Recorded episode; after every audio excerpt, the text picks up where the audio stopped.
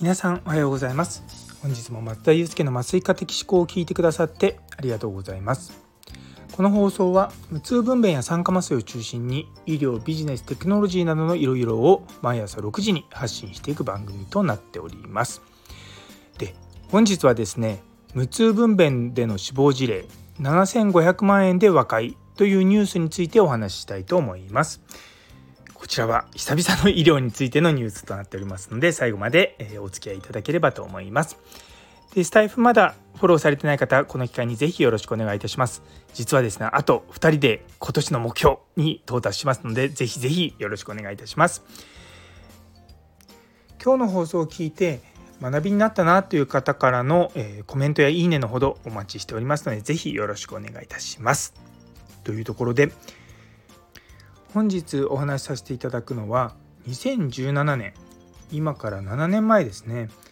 に大阪にあるおいきレディースクリニックというところで、えーと、無痛分娩で出産された、えー、31歳の女性の方がと麻酔の合併症で亡くなってしまったという事例です。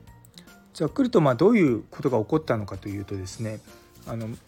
無痛分娩っていうのは硬膜外麻酔といってですね背中の背骨に包まれている脊髄っていうのがあるんですけれどもそれを大きく覆ってる硬膜っていう膜があるんですね。で本来はその外側にお薬を入れなきゃいけないんですけれどもその奥の方まで、えー、カテーテルという、まあ、細い管が入ってしまってでそれに気づかずにお薬を入れてそれでお母さんの方の呼吸が弱くなってしまってで、まあ、死亡に至ったということですね。あのまあ、本当にいたたましい事件で私実はこの事件聞いた時はカナダで働いていたんですね。なのでその当時日本がどういった状況になってたのかっていうのはもう伝聞でしかわからないんですけれどもあのやっぱ酸化麻酔とかねこういった妊婦さんの麻酔をやってる人たちからすると、まあ、本当に大変な、まあ、センセーショナルなニュースだったんですよね。で実はまあこれがあってからいろいろと無痛分娩に対する安全っていうのが、まあ、ようやくフォーカスが当てられて、まあ、それに対する、えー、教育プログラムとかがあのできたんですよ。でやっぱりこの事件で一番大きな問題っていうのは一見麻酔科医があのいない産婦人科のクリニックで無痛分娩をやったから、まあ、起こったっていうような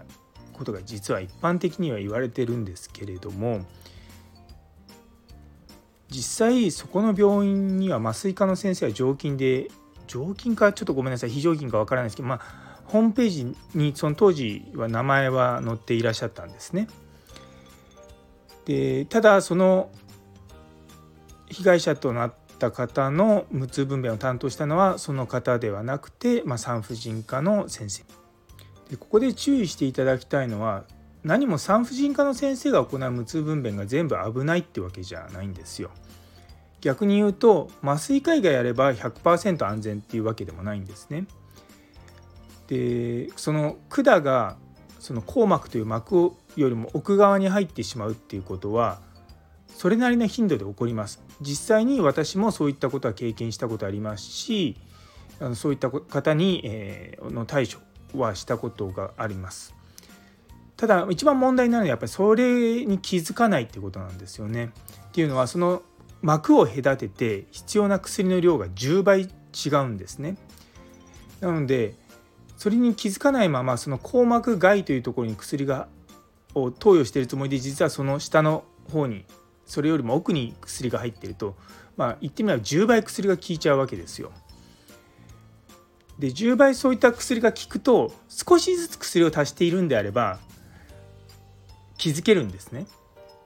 なので例えば最終的に 10, 10cc の薬を入れるる時に例えば 3cc ずつとか 5cc ずつとか、まあ、そういった少ない量から始めていけばあのその段階で「ん？って思えるんですよ。ただそれを一気に 10cc 入れるっていうのはやっぱりすごく危ないんですね。で実はアメリカとかでももうこれ30年以上前だと思うんですよね。まあ、似たような事例が続いた時期があってその薬を少しずつ入れましょうっていうのがもう当たり前なようになっていたんですよ。ただそういった考え方が日本に本当に広まってきたのがもう20年ぐらい前で実はその20年ぐらい前までの麻酔の状況と実は今の状況ってかなり違っているんですね。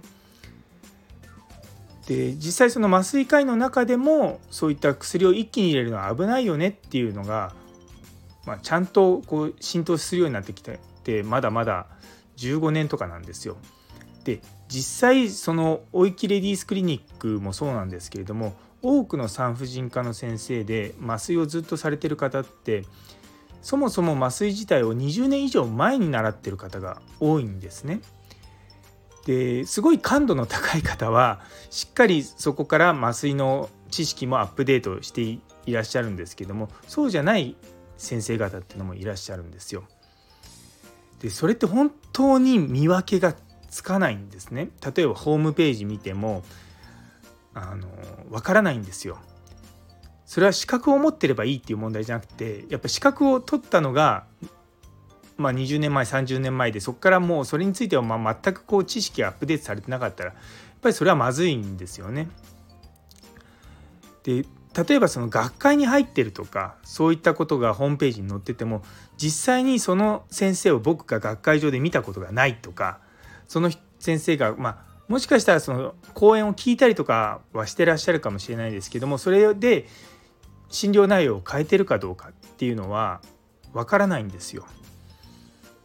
なんであの以前無痛分娩のセミナーのところでもお話しさせていただいたんですけれども非常にこれはまあ難しいところではあります。でやっぱり最近、まあ、そこがやっぱり難しいってことも分かっていらっしゃる妊婦さんも増えてきているので麻酔科の先生がいるところで無痛分娩したいですっていうニーズも結構高まってきてます。まあ、うちの病院はもう25年とは言わないですけど2000年からずっと麻酔科医が専属でずっと無痛分娩に関わってきてる病院なので当たり前のようにまあ我々麻酔科医もそうですし助産師さんとか看護師さんもそうですし産婦人科の先生も新生児科の先生も、まあ、その辺は理解されているんですね。ただなかなかそうじゃないところは多いんですよ。麻酔科医がやってるとあの関わってると言っても実際あの何かあった時だけ対応しますっていうところもあります。なのでそこも本当に千差万別で難しいなっていうのが正直思うところなんですよ。でそうなってくると大きな大学病院とかにこう人があの固まりつつあるっていう現状っていうのがあります。でもやっぱりこうこういったその追い切レディースでの、まあ、事故っていうのは、まあ、どこでも起こるんですよ。で対処に遅れるとかそういったことがあると大きな問題になるんですけども裏を返せばしっかり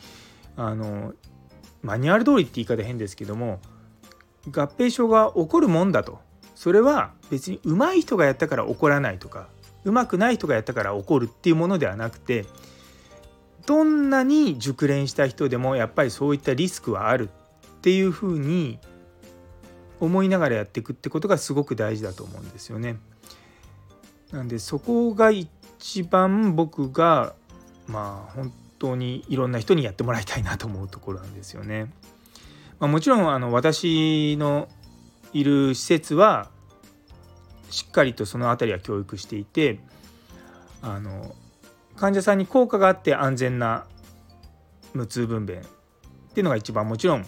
望ましいんですけどもその次に望ましいのはたとえ効果がなくても安全であることの方が優先順位が高いと。なんとなく薬は効いてるけれども患者さんの安全が損なわれるようなものであればちゃんとそれに対しては対処しなさいっていうことは伝えてます。あのどうしてもその無痛分娩とか、まあ、痛みを取るという行動を考えると、まあ、多少リスクがあるかなって思ってしまうことが残念ながらあるんですね。そこだけはやっぱりその何よりも安全第一であって第2は品質第3は生産性この順番通りに患者さんと向き合うっていうことが何よりも何よりも大切だってことをいつもいつも伝えております。ただやっぱりまあこういったものは我々の施設だけじゃなくても日本全国の、まあ、無痛分娩に関わる医師看護師助産師もう全員、まあ、あとは患者さんも含めてですね妊婦さんも含めてそういったところを理解してやっていくっていうことが大事なのかなと思っております。というところで、えー、最後まで聞いてくださってありがとうございます。なかなかねこの問題難しいんですけれどもまあちょいちょいあのアップデートしていこうかなと思います。それでは皆様にとって今日という一日が素敵な一日になりますように。それではまた明日。